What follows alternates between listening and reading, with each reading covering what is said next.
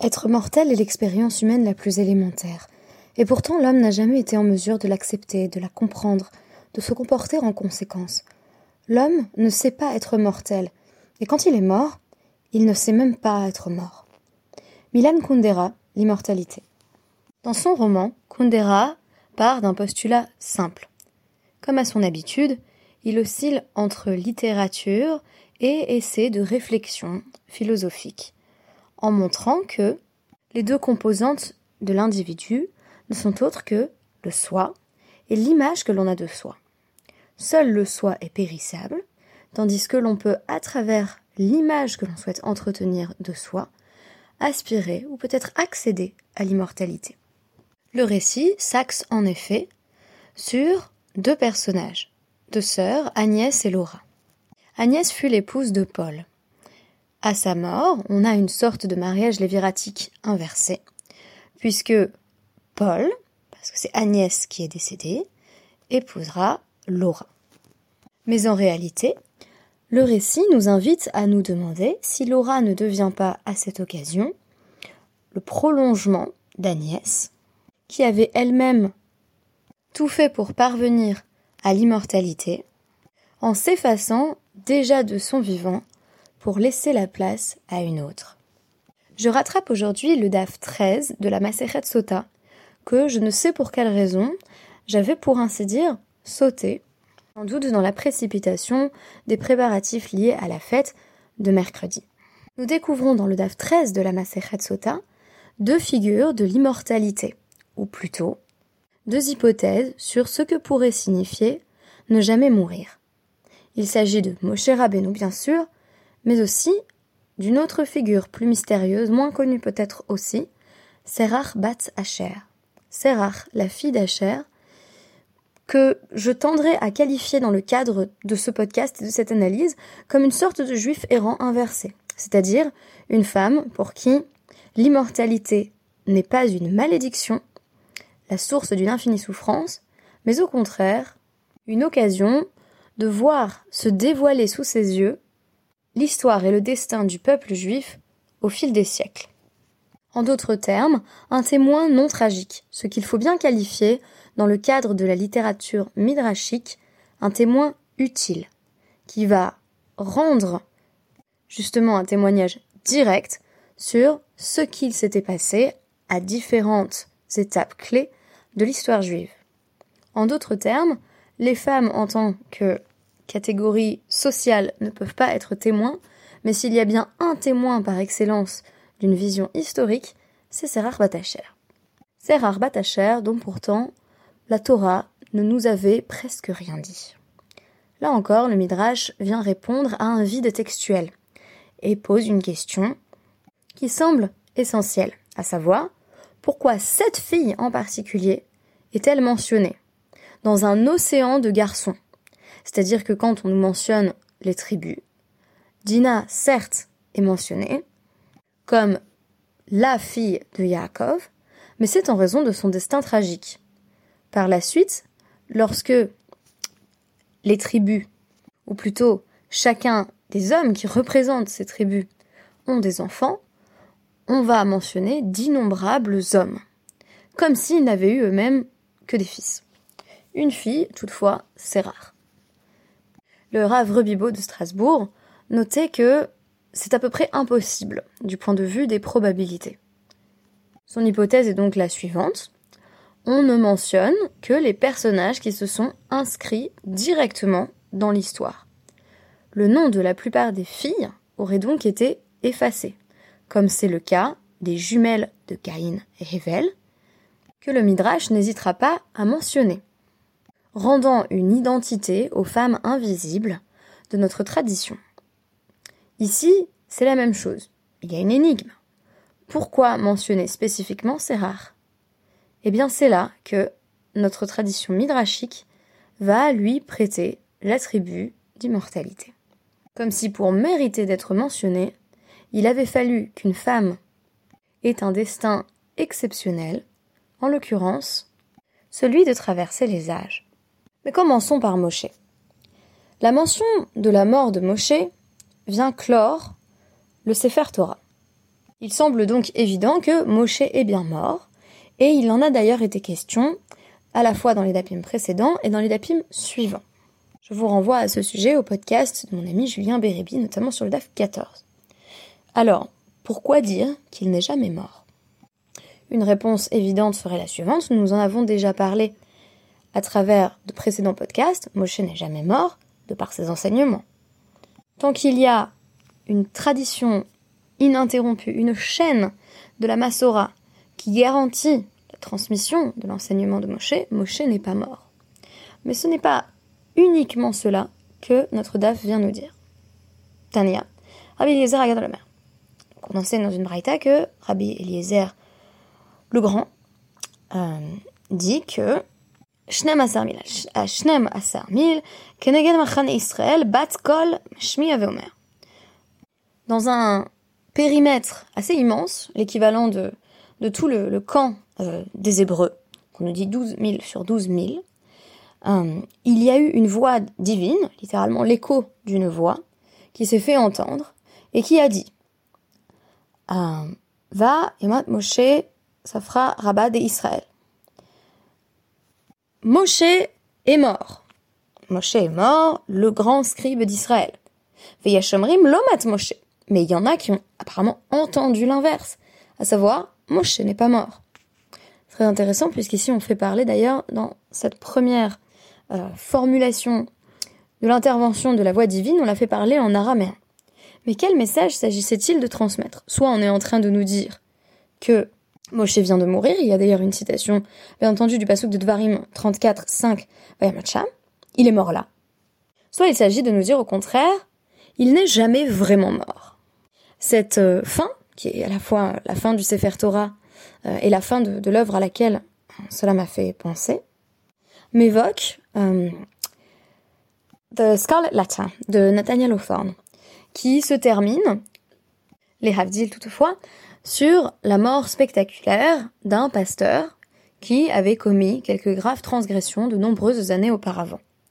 Et on nous dit, certains ont vu sur sa poitrine dénudée la lettre A, qui fait allusion euh, au péché d'adultère. Et d'autres ont dit qu'au contraire, il était sans faute, euh, sans tâche, et que il ne s'était chargé de toutes ces transgressions que dans le but de sauver la vertu de l'ensemble de la communauté. En d'autres termes, ce qui fait le mystère de l'explicit, c'est-à-dire de la fin de euh, The Scarlet c'est le débat Hein, sur l'interprétation même de ce qui a été vu. On a vu deux choses différentes. Et là, on a entendu deux versions opposées d'un même récit. Alors il est dit, Moshe est mort là-bas. Im. Il est resté avec Hashem euh, 40 jours et 40 nuits, donc cette fois-ci dans Shemot. On nous dit, omed ou meshamesh, afkan omed ou meshamesh. Quand il était euh, donc auprès d'Hachem pendant 40 jours et 40 nuits pour recevoir la loi. Il se tenait debout et il servait Hachem. Et de même, dans ce passage qu'on nous décrit comme sa mort, il est simplement monté auprès d'Hachem. Évidemment, là, vous pensez, je, suppose, à la figure d'Eliaou Hanavi. On dit qu'il est monté, certes, mais il n'est sans doute jamais mort. C'est ce qui fait, là encore, réapparaître euh, Eliaou Hanavi dans des circonstances diverses et variées, au fil de Midrashim qui sont et s'aimer euh, dans la Gemara. En d'autres termes, Eliaou Hanavi revient chaque fois que l'on a besoin de lui parce qu'il n'est jamais vraiment mort. Et là, on nous dit c'est pas possible qu'Hachem ait cessé de euh, que Moshe pardon ait cessé de servir Hachem. Même dans la mort, il a continué à le servir et par conséquent, était-il vraiment mort? Autre surprise quant à la question de, la mort de Moshe, cette fois-ci dans Devarim 34.6, on nous dit Vaïgboroto ah, Moav, Moul, Bet, Peor. Donc c'est assez précis. On l'a enterré dans la vallée de la terre de Moab, euh, donc euh, contre Bet Peor. Et Rabbi Berechia note Siman Betor Siman. Ça a l'air d'être très précis, c'est-à-dire il y a un signe et un autre signe. On nous dit à la fois euh, que c'est sur la terre de Moab et au niveau de Bet Peor, et pourtant Velo Yadaish et Gvorato. Mais personne ne sait où il est enterré. Donc c'est un peu le moché de Schrödinger. Il est mort et en même temps il n'est pas mort. Il est mort et tout le monde sait très bien où se situe sa tombe et en même temps personne ne sait où se situe sa tombe. Deux énoncés en apparence tout à fait contradictoires. Mais pourquoi ne connaît-on pas l'emplacement de la tombe de Moshe, qui vient d'ailleurs d'être précise dans la première partie du Passouk Est-ce parce qu'il a commencé par être enterré là, puis, nous dit une autre tradition midrashique, il a été réenterré par Hachem? Ou est-ce au contraire parce qu'il n'a cessé de servir Hachem et ce faisant, il n'est jamais véritablement décédé? Le mystère reste entier autour de la figure de Moshe dont on comprend que les sages ont du mal à imaginer qu'il ait pu mourir tant ses apports de sens et sa relation singulière avec Hachem ont influencé le peuple juif dans son intégralité. Or, ce qui est intéressant, c'est que Moshe lui-même avait été investi d'une mission. Et cette mission, elle était aussi liée à la recherche d'un tombeau. Cette fois-ci, il s'agit du tombeau de Yosef, dont il s'agissait de transporter les ossements jusqu'en Eretz Israël. Question posée dans la Gemara. Est-ce que mon cher Rabbeinu avait un moyen de savoir où Yosef était enterré? Amro, Serach Batacher. Euh, Auto Hador. Il restait encore Serach Batacher, qui était restée vivante euh, pendant des centaines d'années. C'est-à-dire qu'elle était déjà arrivée en Égypte avec euh, Yaakov Avinu et ses enfants. Donc Moshe est allé la voir. Amarla, Klum, At, Yodat, Echan, Yosef Kavour. Est-ce que tu sais où on a enterré Yosef? Et elle a dit oui. Les Égyptiens euh, lui ont fait euh, donc un, cercueil en métal et ils l'ont placé sur le Nil en signe de bracha. Donc en disant peut-être que si on fait enterrer Yosef ici, qui a été un personnage éminent et important, eh bien c'est tout le Nil euh, qui sera béni. D'ailleurs le, Nil, c'est en fait en fait assez dangereux. Si vous faites un petit peu de, recherche sur Internet au, sujet du Nil, on voit que c'était des eaux qui n'étaient pas vraiment potables, qui étaient infestées de, petits vers. Donc euh, voilà. Moi, je me suis demandé s'il y avait un, rapport avec ça, si c'était une sorte de, vocation voilà, apotropaïque pour éloigner un petit peu le, mauvais sort des influences mauvaises. On plaçait le, euh, cercueil euh, de Yosef sur le Nil. Donc, Moshe se rend justement au bord du Nil et dit Yosef, Yosef, Yosef, Yosef, le moment est arrivé et je vais euh, faire ce que m'a demandé de faire Hachem. Et je vais te, te, sauver de là où tu es, te, rédimer. Im mare im lav, hare anu menukim euh, mi Miyad tsaf Yosef. Et on nous dit, donc, voilà, il, il ne sait pas exactement, bien entendu, où est situé le cercueil. Et donc il dit, si tu te montres, si le cercueil refait surface, alors je pourrais m'acquitter de ma promesse. Mais sinon, eh bien, tant pis, nous voilà libérés de notre serment, puisqu'on ne peut pas retrouver un cercueil euh, sur le Nil si on n'a pas quelques miracles qui interviennent. Donc on nous dit, le cercueil se met instantanément à flotter à la surface de l'eau, et donc il le voit apparaître à ce moment-là. Quelques mots donc sur Serar Batacher. Elle est mentionnée à deux reprises, tout d'abord dans Bereshit 46, 17. On la compte parmi euh, les Hébreux qui sont descendus en Égypte, mais également lorsqu'on compte euh, les Hébreux qui se situent au niveau des steppes de Moab, dans Bamidbar, 26-46. Le recoupement s'imposait, il devait s'agir de la même personne, et par conséquent, d'une femme immortelle. Les psukim ne nous disent rien de ces interventions, ni même de cette étrange longévité, mais la tradition midrashique, comme d'habitude, va venir pallier ce manque. Le Sefer Hayashar, dans Vayigash, chapitre 14, loue sa beauté et ses qualités musicales. On apprend en effet que lorsque Yosef a été réuni avec ses frères, qu'il leur a dit euh, C'est moi Yosef, euh, allez chercher euh, mon père et faites-le venir en Égypte, il a demandé à Sérar de le préparer pour que la transition ne soit pas trop violente et notamment de lui jouer de la lyre en lui révélant par ses chants que Yosef était toujours en vie. Elle lui a joué ainsi deux ou trois fois, c'est d'ailleurs très intéressant, qu'on dit beaucoup, c'est difficile de process, comme on dit en anglais, il faut, il faut du temps pour accepter une mauvaise nouvelle. Et si on nous dit, en fait, il faut aussi préparer Yaakov à entendre cette bonne nouvelle. Et donc c'est au bout de deux ou trois fois, il se dit, mais en fait, elle dit la vérité. En fait, mon fils est toujours vivant. Je trouvais ça très intéressant qu'on lui prête cette nécessité de, de la transition, de la préparation à accepter que Yosef était toujours en vie pour que la joie ne soit pas trop violente. on peut mourir de chagrin, mais aussi une joie peut être tellement violente que on craignait en tout cas pour, pour, pour la santé de Yaakov.